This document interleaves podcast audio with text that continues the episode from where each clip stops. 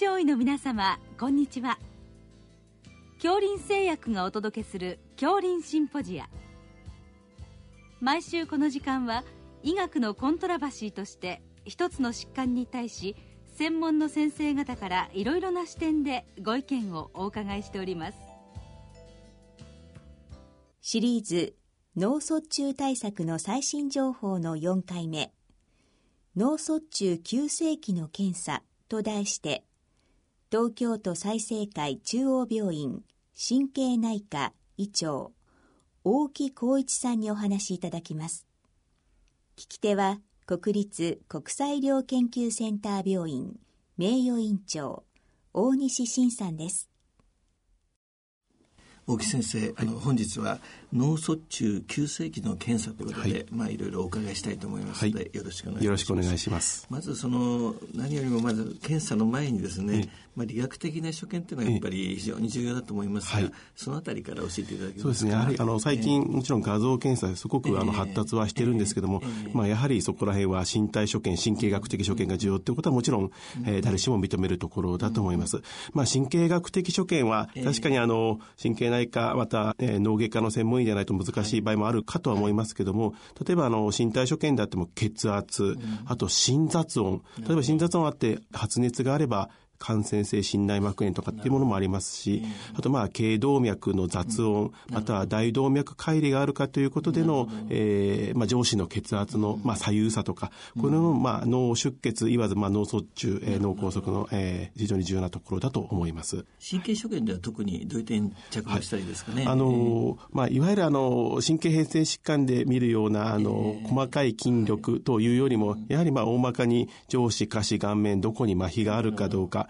えー、まあもちろん感覚もそうですし、まああとはあの、やっぱり、えー、目は口ほどにものを言うと言いますかね、眼位、目の向きですね。えー、もちろん成虫であればいいんですけども、えー、両方とも右側を向いている、まあ、共同変視とか、まあ、あとはあの、病巣を見るような、下を見るような、えー、目があれば、視床の病変とか、まあ、そこら辺の目の位置、えー、あと眼神、まあ、そのところも、まあ、逆に、えー、そこら辺は神経学的な知識がなくても、まあ、見て少し目の位置がおかしいなというのはわかると思いますので、そこら辺がまあ重要になるかなと思います。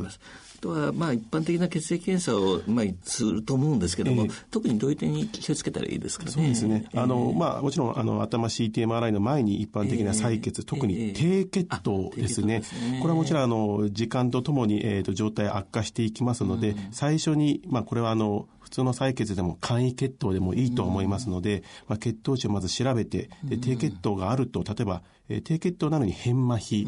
とかですね、まあ、その先ほど申した眼球変異というものも、頭の疾患ではなくても起こり得るので、まあ、低血糖は必ず除外をすると。まあ、プラス、当然、まあ、一般的な採血、えー、電解質以上での意識障害とか、そのようなものも含めて除外するのが重要だと思います。次に、あの、メインの画像診断ですが、はい、やはりまず、頭部 CT が重要ということになるんでしょうか？そうですね。あの、まあ、やはり、えっ、ー、と、CT、逆に言うと MRI、えっ、ー、と、どの施設でも24時間取れるとは限りませんので、えーでね、やはり CT は第一選択ということは、まあ、あの、どこの病院でもそうかなと思います。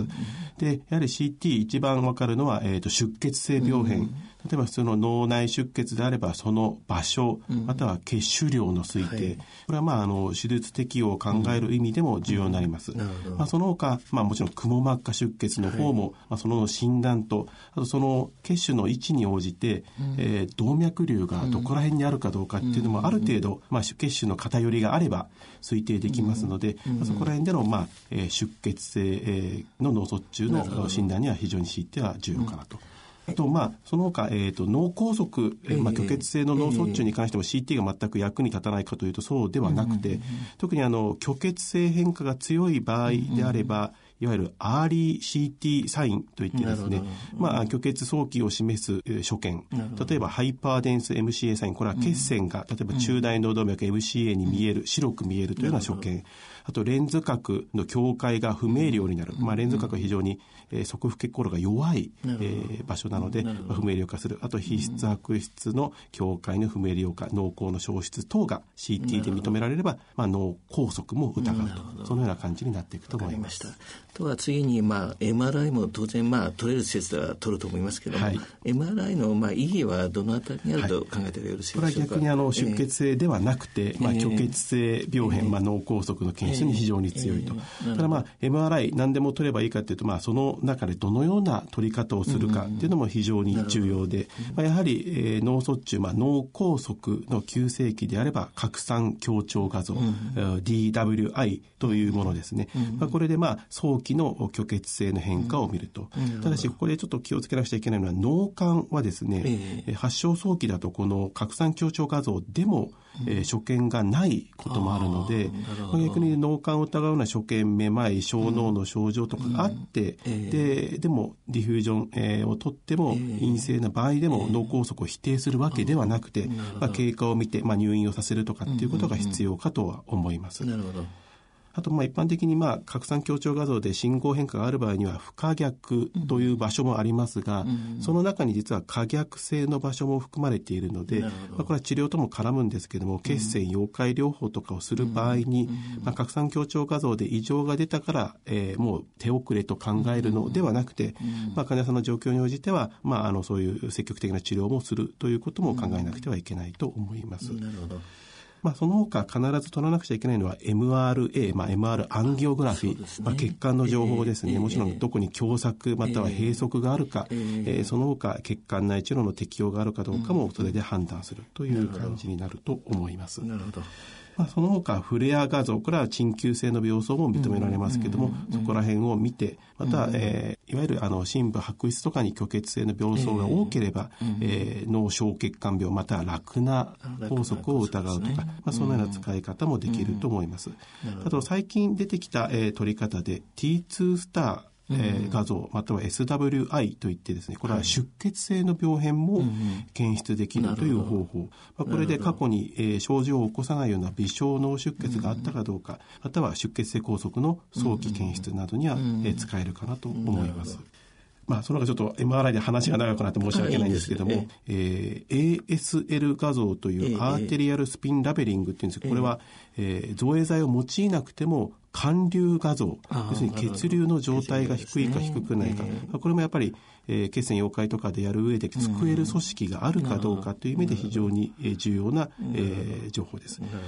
あともう一つ、あの、アジア人に多いんですけども、椎骨動脈乖離。乖離ですね。ですね。えー、で、この時もちろん、あの、内腔が狭くなれば、先ほどの MRA で、うん、えっ、ー、と、進行は弱くなるんですけども、うん、外側に膨らむような流形成がある場合には、うん、外側の形がわかる B パスという撮像方法も追加する場合もあります。ただ MRI 非常に重要なんですけども、体が激しく動く場合には、えー、やはり思考が困難。ね。えー、大体15分、20分ぐらいかかりますので、そこが問題な点と、あとペースメーカーとか、えー、植え込み型の除細動器が入っている場合には、もちろん思考が不可能ということが、まあ、MRI の弱点だと思います。わかりました。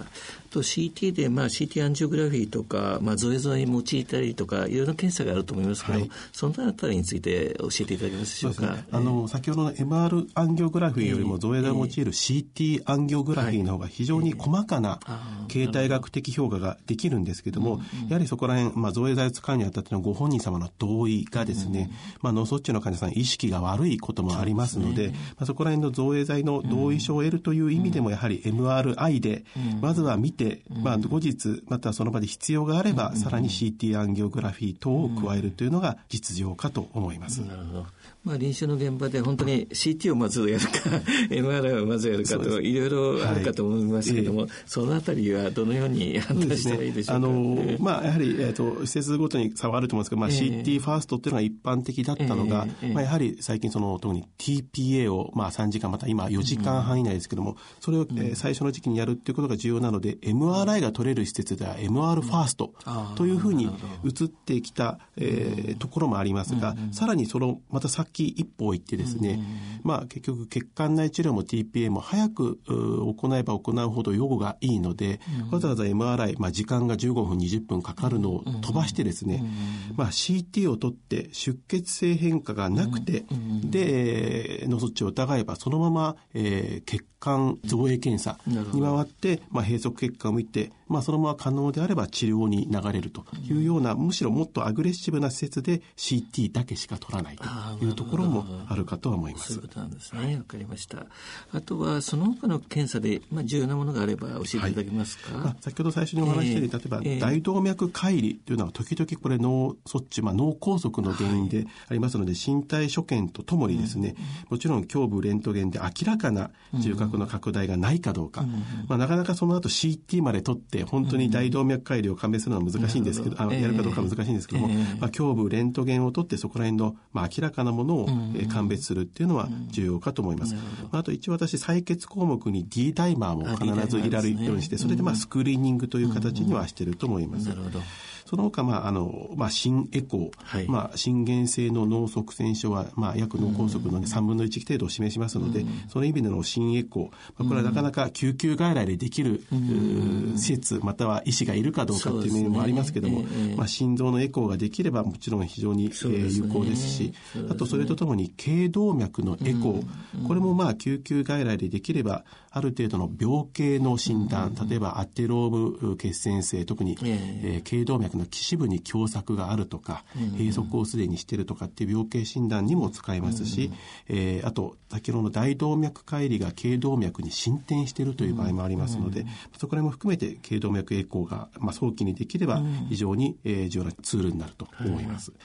あと先ほどもお話ししましたように、まあ、脳血管造影、えー、これもちろんあの待機的にやる場合もありますけども、うん、今血管内治療ができる症例についてはなるべくした方がいいということになってますので、まあ、診断目的の脳血管造影をやり、えー、それで必要があれば、えー、治療にそのまま進むという、うん、そういう方法もあるかとは思います。アグレッシブでスピーディーということですね。そうですね。大木先生、本日あの臨床現場の話をいろいろお聞かせいただいてありがとうございました。ありがとうございました。シリーズ脳卒中対策の最新情報の4回目脳卒中急性期の検査と題して東京都済生会中央病院神経内科医長大木浩一さんにお話しいただきました聞き手は国立国際医療研究センター病院名誉院長大西晋さんでした。